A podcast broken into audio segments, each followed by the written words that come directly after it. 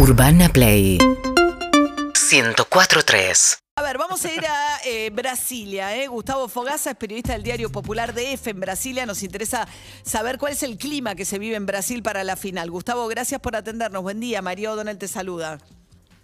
Buen día María, buen día a toda la gente de Urbana Play, también a Florencia, a David, a mi amigo Guido Berkovich, un saludo de acá de Brasilia. Buen día. Un abrazo grande, querido Gustavo. Amigo. Amigos. Bueno, Gustavo, eh, ¿qué clima hay en Brasil eh, con la final de la Copa? Sabemos que al principio por lo menos no medía mucho los partidos, que la Globo con una novela vieja le ganaba a los partidos de Brasil. No sé si eso fue cambiando con el tiempo. Sí. Exacto, María. Habíamos hablado que las competiciones nacionales de todas las divisiones del Brasileirão no, se, no irían a parar. Y de hecho no pararon, tanto que hay partidos muy importantes, hay clásicos, hay juegos que siguen sucediendo y que tienen más de la Copa América. El tema es que ahora es una final, es una final contra Argentina, es Messi contra Neymar, entonces de pronto la gente descubrió, uh, hay una Copa América en Brasil, vamos a darle atención, vamos a mirarla, y de ayer para hoy hubo como una atención muy importante en el evento y en el partido que no hubo anteriormente en, los, en, en la- en el restante de la competición. Claro. ¿Va a haber público en el Maracaná o no, eh, Gustavo? Esa es una cuestión clave porque eh, el intendente de Río, Eduardo Páez, eh, había dicho que no aceptaría a nadie en el estadio, además de la gente obviamente que trabaja en el partido, que es ahí alrededor de 600 personas. Pero la Comebol presionó por tener invitados, por tener invitados de las elecciones, por tener invitados de los patrocinadores. Ayer hubo una reunión en la Intendencia de Río sobre eso con representantes de la Comebol y con gente tanto del gobierno del- de la provincia de Río cuanto de la ciudad. Y no se llegó a una conclusión todavía, María. Eh, La Comebol pide que haya acceso a personas. Es bueno recordar que en enero hubo la final de la Libertadores ahí en Maracaná con 5 mil personas, todas en el mismo lugar, sin eh, distanciamiento social, claro, ¿no? En medio de una pandemia, mucha gente sin la mascarilla. Entonces, es como que eh, el gobierno quiere evitar que esas escenas se repitan. Y no llegó a una conclusión ayer, no se, no se salió una conclusión ayer después de esta reunión. Estamos aguardando hoy porque si permiten que vaya gente hay que tener por lo menos eh, 48 horas de test PCR que no, no habrá porque ya pasaron las 48 horas. Así que es muy probable que, que se, se llegue a una, una conclusión que valga para las dos partes, pero no creo que tengamos 5.000 personas como fue la final de la Libertadores. No, de hecho hoy se habla de 2.500 entre acreditados de ambas delegaciones, protocolos, algunos eh, invitados de cortesía. Eh, Gustavo, eh, Messi es un futbolista muy querido en Brasil, muy admirado en Brasil. Y Neymar, amigo de Leonel, salió en redes sociales un poco a repudiar a aquellos brasileños que hinchan por Argentina, por Messi. Eh, evidentemente, y yo no sé si esto tiene algún otro costado, obviamente de lo político, por la figura de Tite, supuestamente eh, este, enfrentado ideológicamente con Bolsonaro. Eh, ¿Cómo es que se está viviendo esto de que en una Argentina-Brasil haya brasileños que hinchan por Messi y por Argentina? Querido, un gusto hablar contigo. Es, es verdad lo que decís porque eh, Messi, además de ser un ídolo mundial, tiene un cariño muy grande de los brasileños en general.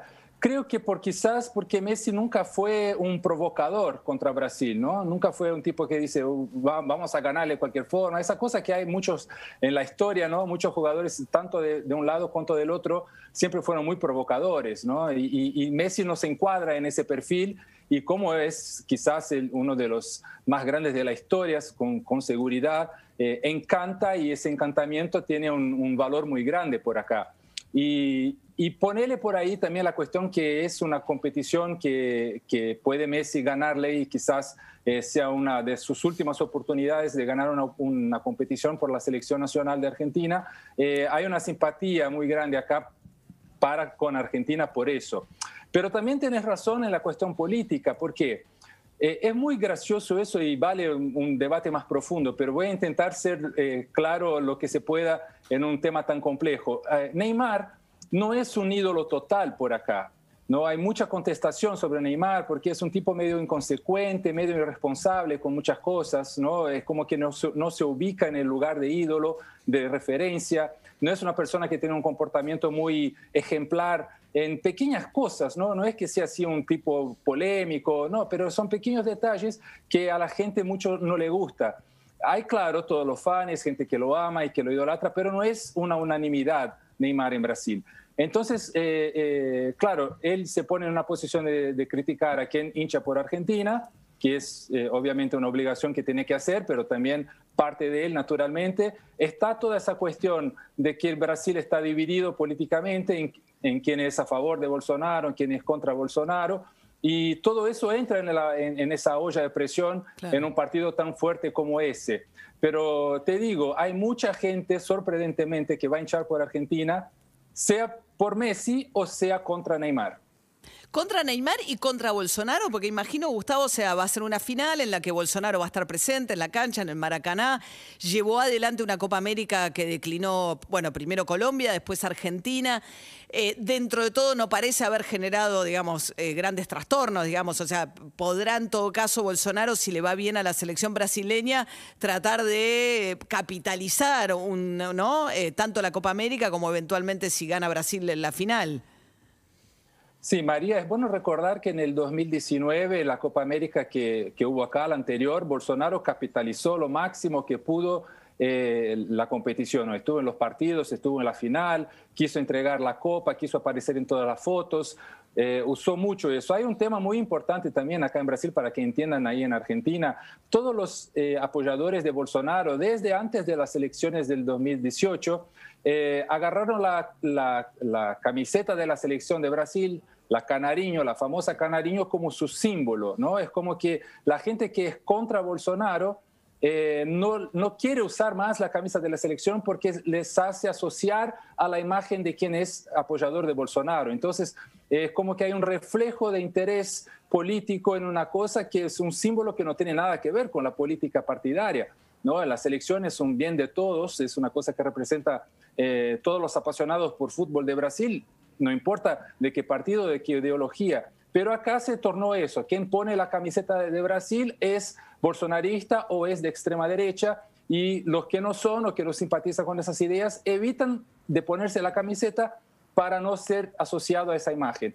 Entonces, eh, eh, dentro de ese aspecto, claro que Bolsonaro quiere aprovechar lo máximo porque él ya cooptó para sí la, camiseta de la selección de Brasil y no dijo que estará mañana en el partido, pero hay fuentes que me dicen que, que se está haciendo un plan para ver una posibilidad de que sí esté Bolsonaro ahí en, el Maracaná. Me parece, María, que a partir de la decisión de la Secretaría de, de, Salud de Río, si va a permitir o no invitados, cuántos invitados, se va a tornar pública la decisión de que el presidente esté en el partido.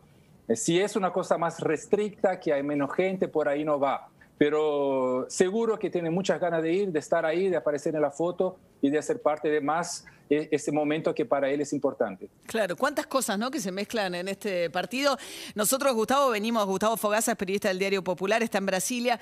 Venimos repasando, Gustavo, la estadística acá nos tiene a mal traer, Guido, eh, o sea, de las cinco últimas finales perdidas por Argentina, no tenemos un título del 93, y Brasil parece invicto, digamos, da toda la sensación de que el poderío de Brasil es muy grande a lo largo de los últimos años, sobre todo, y sin embargo, cuando los escuchamos a ustedes hay mucha sensación de, bueno, no, pero esta selección argentina está muy bien, Messi está en su mejor momento. La idea de que a pesar de la historia no se sienten necesariamente favoritos. Sí, eh, es, eh, eh, también es un tema complejo ese, vamos a hablar de dentro de la cancha de fútbol propiamente. Brasil viene muy bien, claro, es una selección que está eh, en una línea ascendiente dentro de, su propio fútbol. Eh, Tite encontró soluciones interesantes en esta Copa América porque la utilizó como un laboratorio ¿no? para probar jugadores y funciones que no había hecho antes. Entonces, por ahí figuras como Lucas Paquetá, como Fred del Manchester United, como Richarlison, aparecieron muy bien y se tornan como favoritos a ser titulares eh, tanto en esta final cuanto en la Copa de, de Qatar.